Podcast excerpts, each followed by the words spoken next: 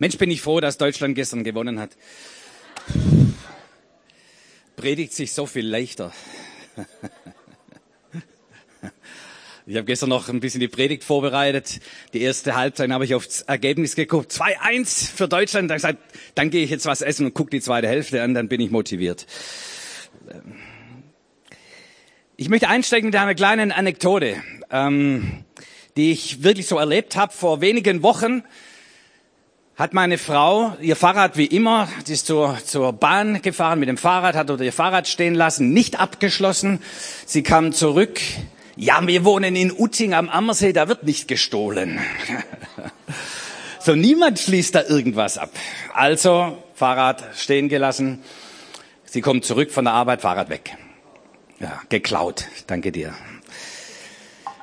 So, dann, und sie liebt ihr Fahrrad. Ja, dann Trauer und Ärger und hätte ich vielleicht doch abschließen sollen. Und natürlich musst du abschließen. Abschließen, ja, immer. Ähm, selbstverständlich. Ja. Und dann fängst du an zu beten und dann sag, Herr, strafe ihn, ein halt falsches Gebet. Ähm, Herr, bring's wieder zurück. Wisst ihr, wie es läuft so. Aber drei Tage lang haben wir auch gesucht, geguckt im Ort, ist irgendwo anders, hat es irgendjemand äh, in die Grube geworfen, nichts gefunden, nichts. Drei Tage später bin ich auch im Ort unterwegs gewesen, äh, was besorgt. Und ich bin ein zielorientierter Mensch, das heißt, ich nehme immer den kürzesten Weg. So, zack, nach Hause. Und ich spürte in meinem Inneren, wie so die, eine innere leise Stimme sagt, nimm heute einen anderen Weg. Sage, hey, ich, was, warum auch? Herr? Ich will nach Hause, ich habe noch was zu tun. Nein, die Stimme wurde lauter innerlich, Michael, geh heute einen anderen Weg. Und dann habe ich gesagt, ja, warum eigentlich nicht?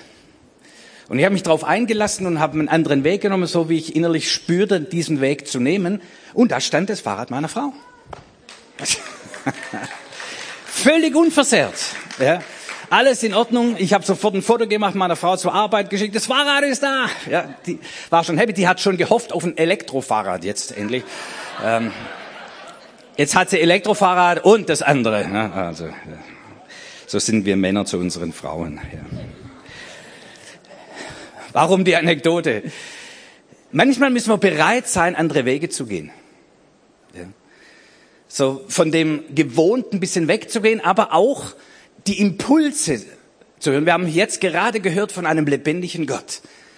Das ist ein Gott, der nicht einfach nur irgendwann mal geredet hat und ist niedergeschrieben und wir versuchen zu verstehen, was damals niedergeschrieben wurde, sondern es ist ein heute lebendiger Gott, der uns leitet und führt, der so diese Steine vor uns legt und wir den Weg geführt werden und wie wir gerade gehört haben, ist ein lebendiger Gott, der zu uns redet und der in solchen vielleicht Kleinigkeiten des Lebens uns führt und leitet.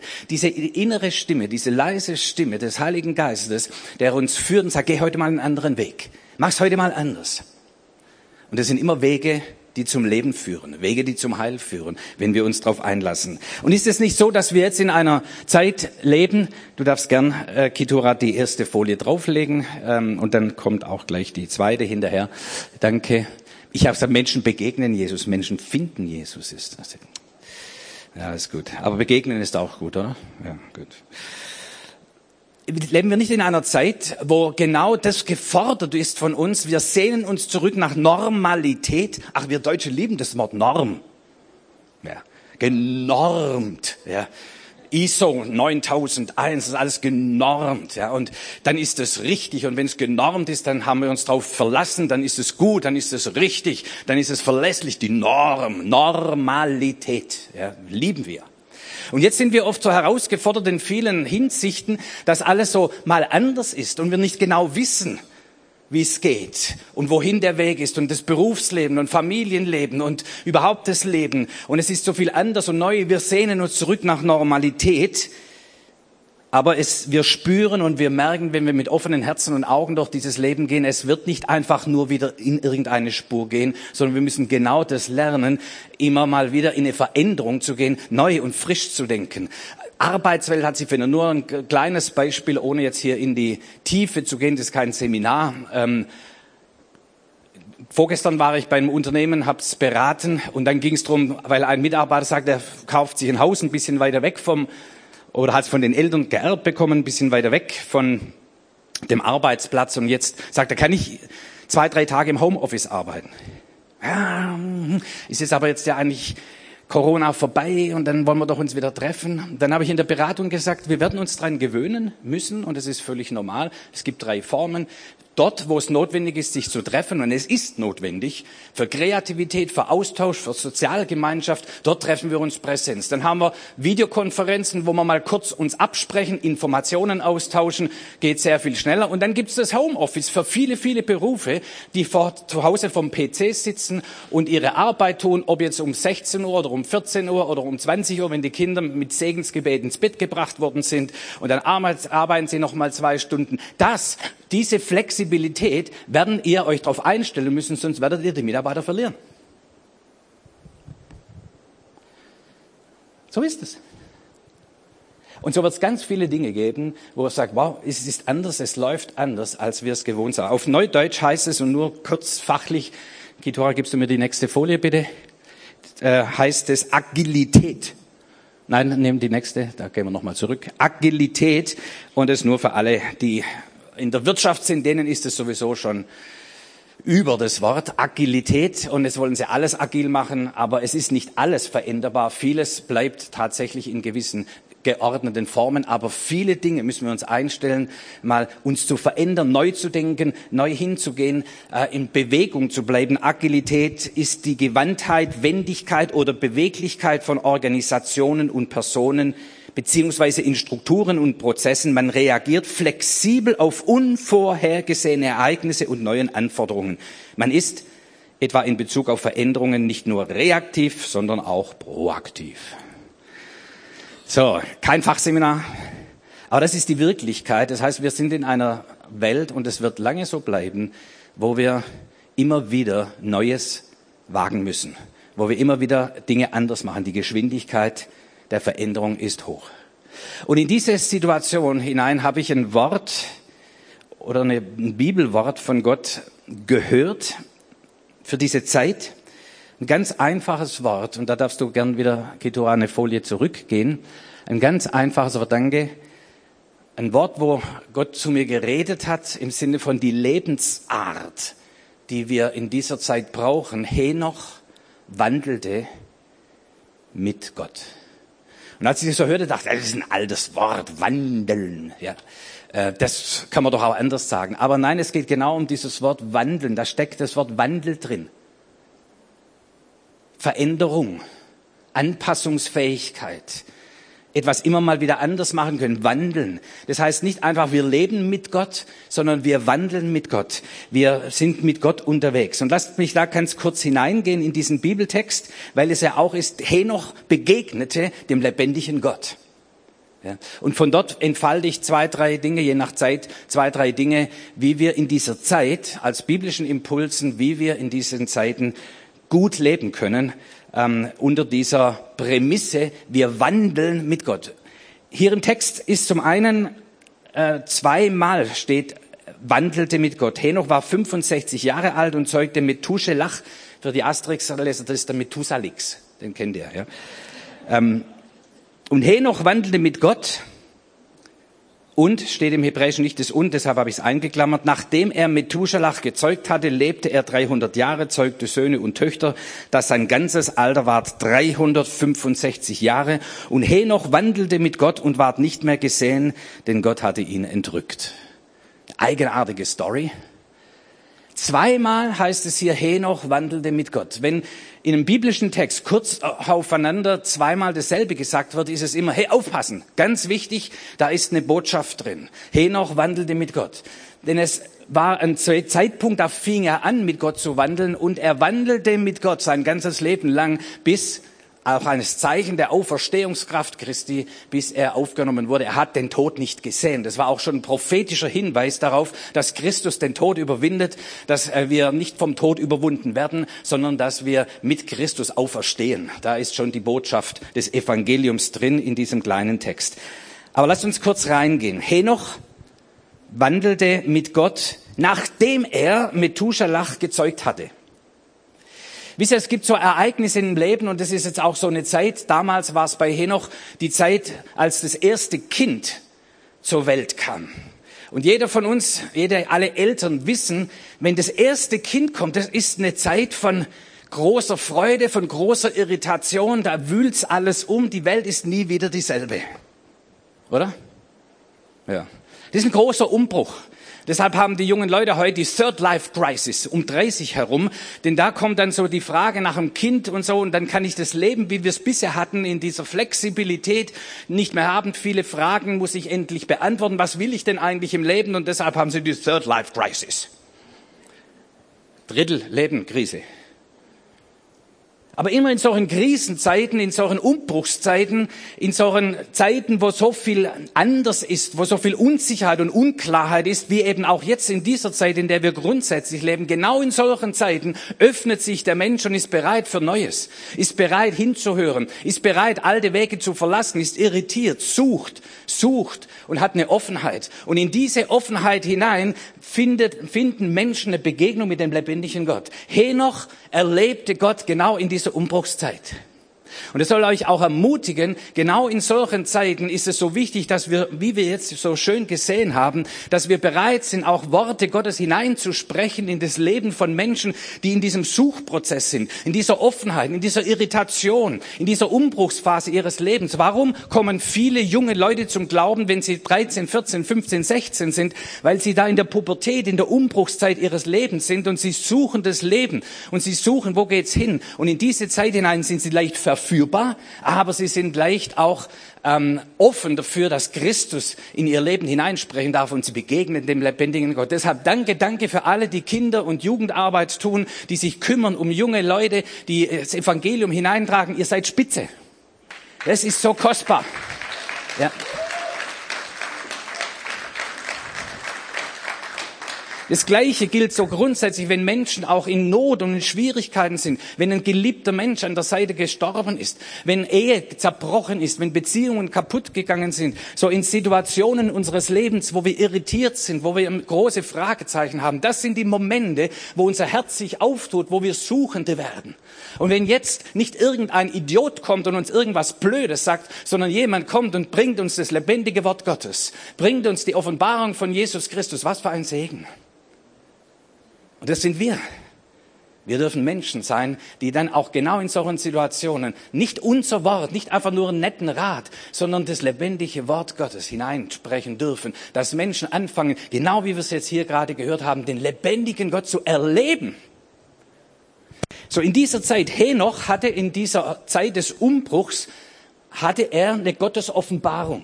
Woher wissen wir das? Im Neuen Testament lese ich jetzt nicht vor. Im ähm, Judasbrief, das ist so ein ganz kleiner Brief im Neuen Testament, hat keine Kapitel, nur Verse.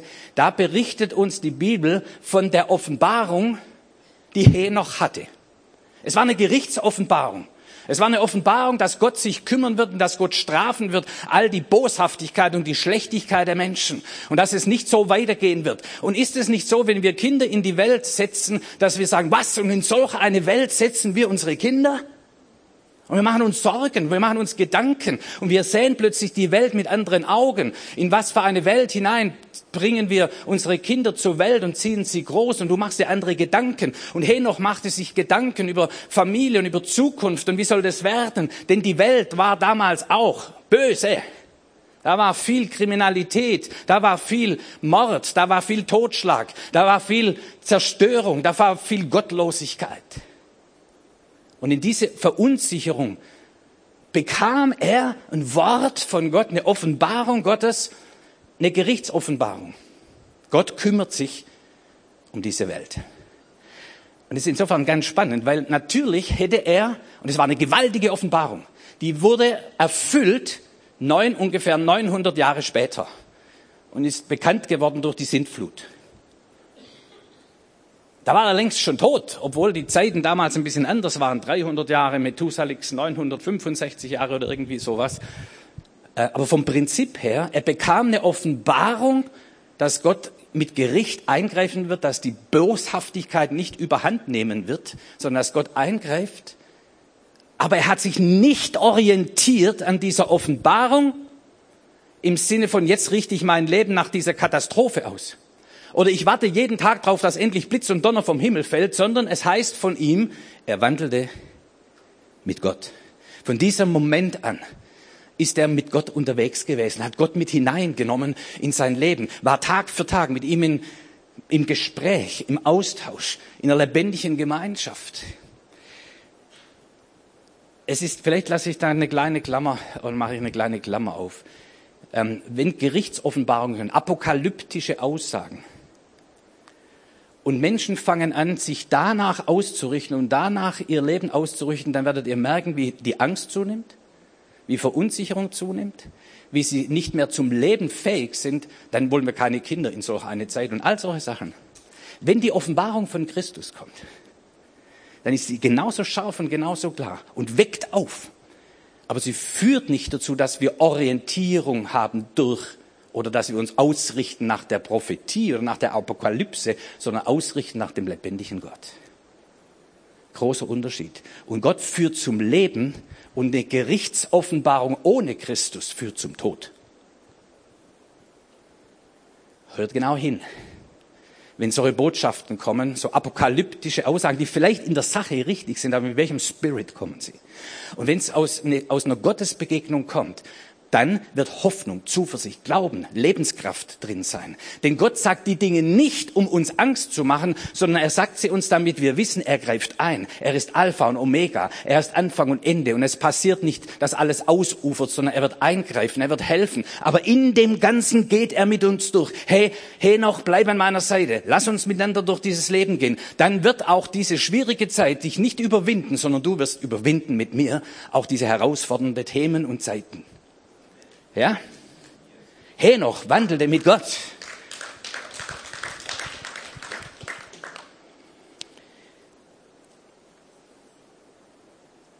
So, wenn wir uns das mal bewusst machen und hineintragen in unsere jetzige Zeit, dann gäbe es auch viele Dinge, wo wir uns darüber aufregen, frustriert sind, Angst davor haben und selbstverständlich.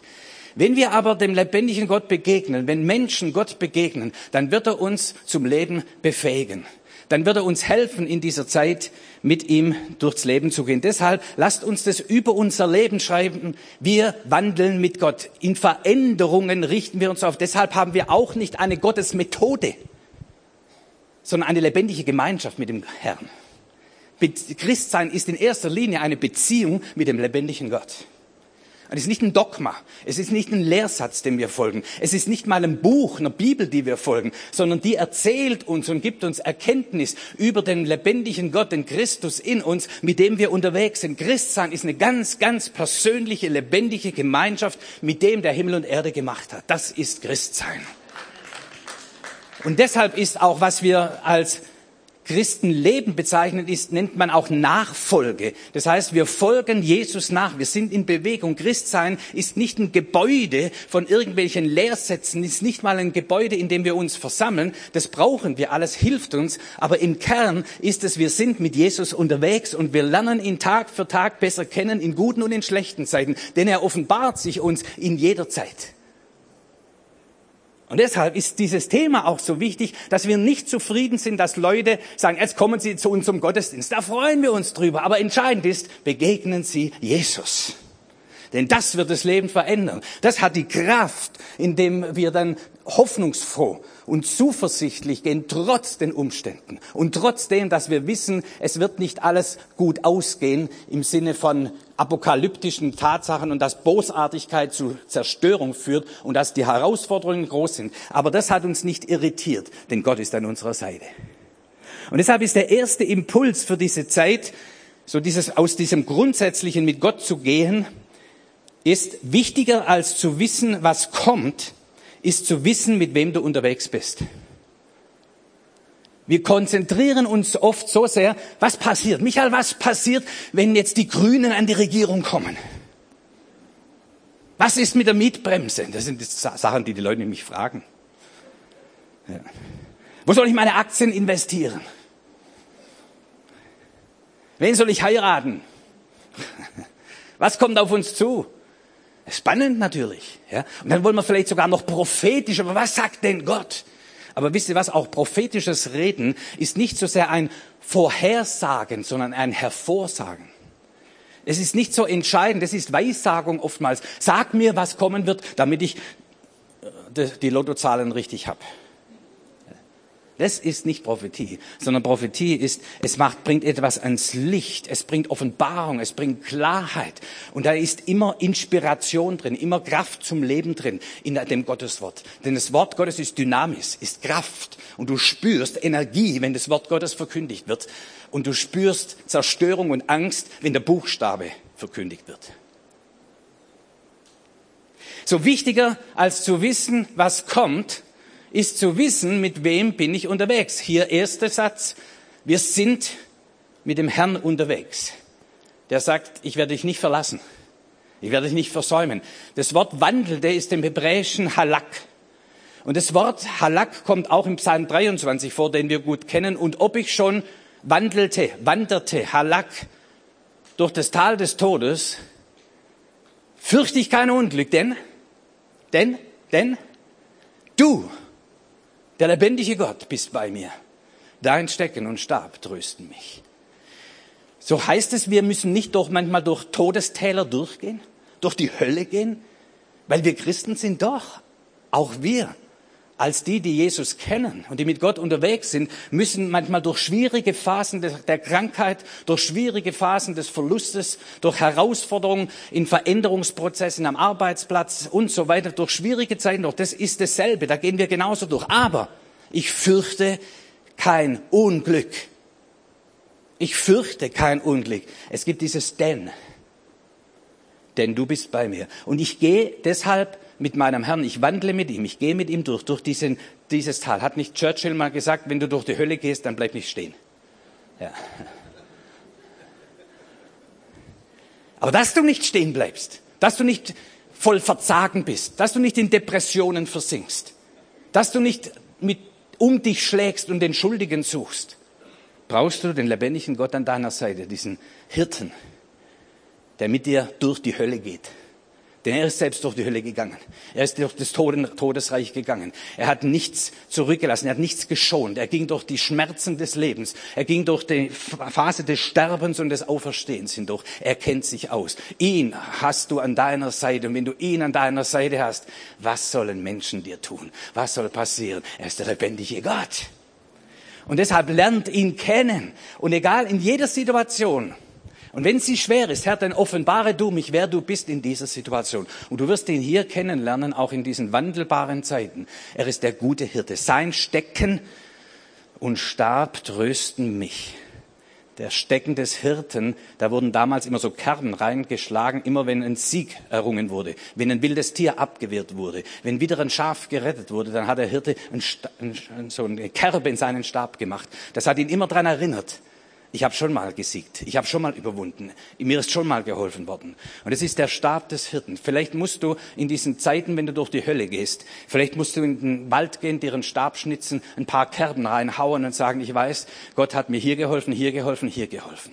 Und ich habe Zeugnisse heute gehört und höre sie jeden Sonntag von Menschen, die Gott erlebt haben. Und ich hau wieder eine Kerbe rein. Das ist mein Gott. Und diesen Stab stelle ich in mein Büro, stelle ich in meinen Waschraum, stelle ich in mein Fahrzeug, wo immer ich Angst und Not habe und durch die Hölle gehe. Und ich stelle den Stab hin und erinnere mich dran, er ist bei mir.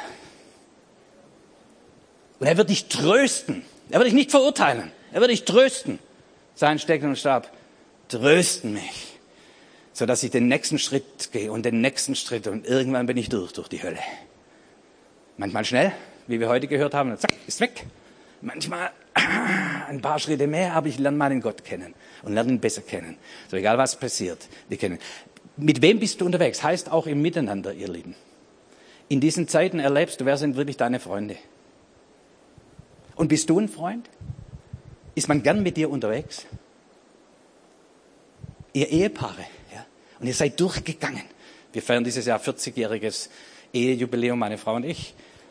Hey, wenn ich so, so eine Frau an meiner Seite kann kommen, was will. Echt?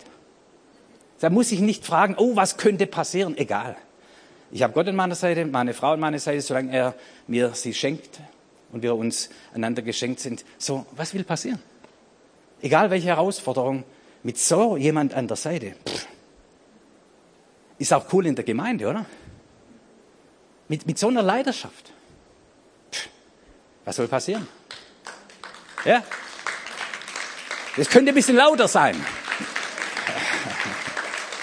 Ja.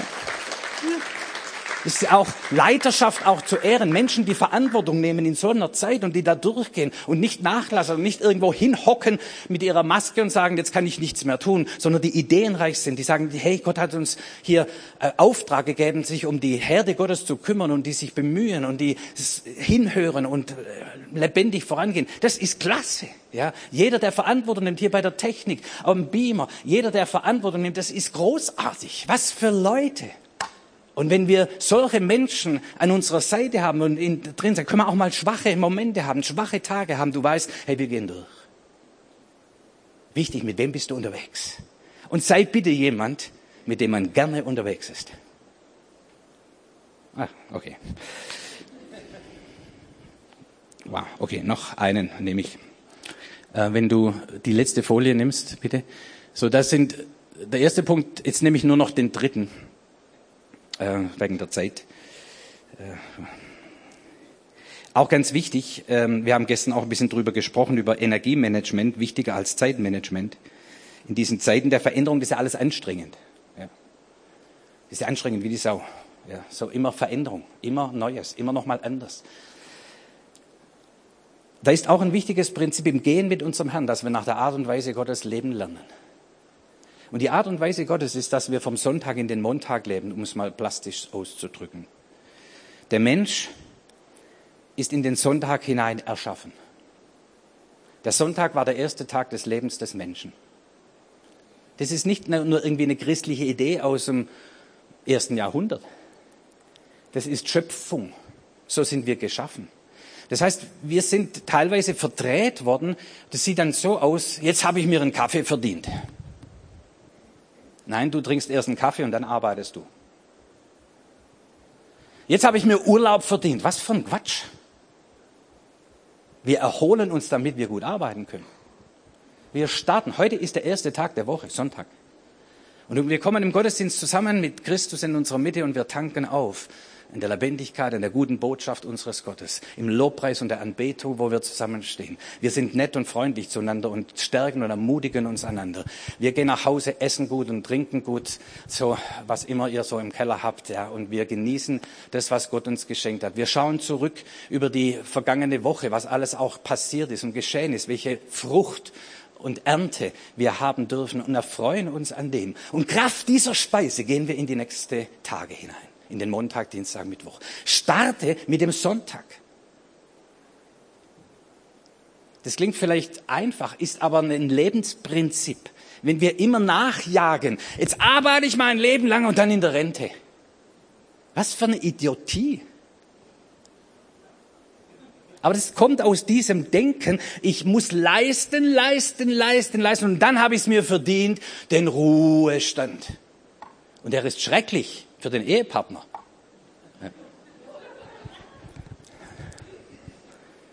Das ist ein völlig verdrehtes Ding. In der Bibel ist es genau andersrum. Und übrigens das Evangelium. Und deshalb ist das Evangelium nicht Religion im klassischen Sinne, weil die Religion von der Tendenz sagte auch, wenn du das, das, das, das und das tust, dann bist du gesegnet. Dann kommst du in den Himmel. Dann wirst du ein gutes Leben haben. Falsch. Evangelium sagt, alles, Christus rief aus, es ist vollbracht. Und dann setzte er sich zur Rechten des Vaters. Es ist erledigt, es ist getan. Das Gesetz ist erfüllt. Gott ist zufriedengestellt. Er ist sowas von zufrieden. Du bist auf dieser Grundlage, stehst du, wenn Christus in deinem Leben ist, wenn du Christus begegnet ist, das ist das Fundament. Und jetzt lerne ich aus, dieser, aus diesem Beschenktsein, aus diesem Segen, den ich ererbt habe in Christus, aus dieser Fülle des Lebens, den entdecke ich und sage, bin ich mal gespannt im Wandel mit dem Herrn, was wir heute, was wir morgen, was wir übermorgen entdecken Denken von dem Reichtum in Christus, der mir geschenkt ist.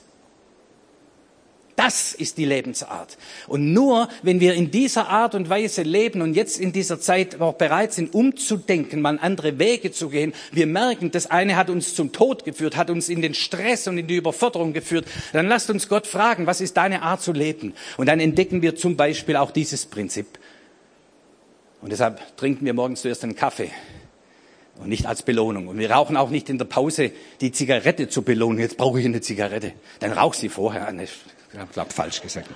Schlechtes Beispiel, Menschenskinder. So, in Christus. Was ist uns geschenkt in Christus? Und mit dem lasst, äh, möchte ich schließen und wir gehen nochmal dann in eine Zeit der Anbetung und tauchen ein in diese Fülle, die uns in Christus gegeben ist. Mann, wir sind unterwegs mit solch einem Gott, der für uns alles vollbracht hat. Wir sind vollkommen ausgestattet mit allem, was wir zum Leben brauchen. Wir haben eine Hoffnung, wir haben eine Zuversicht, wir haben eine Ewigkeit in uns. Wir haben Geschwister, Brüder und Schwestern an unserer Seite, aber vor allem, wir haben den lebendigen Gott, der sagt, ich werde dich niemals verlassen lassen, sondern ich werde bei dir sein, alle Tage, alle Tage, alle Tage, bis an der Weltzeitende. Amen. Amen.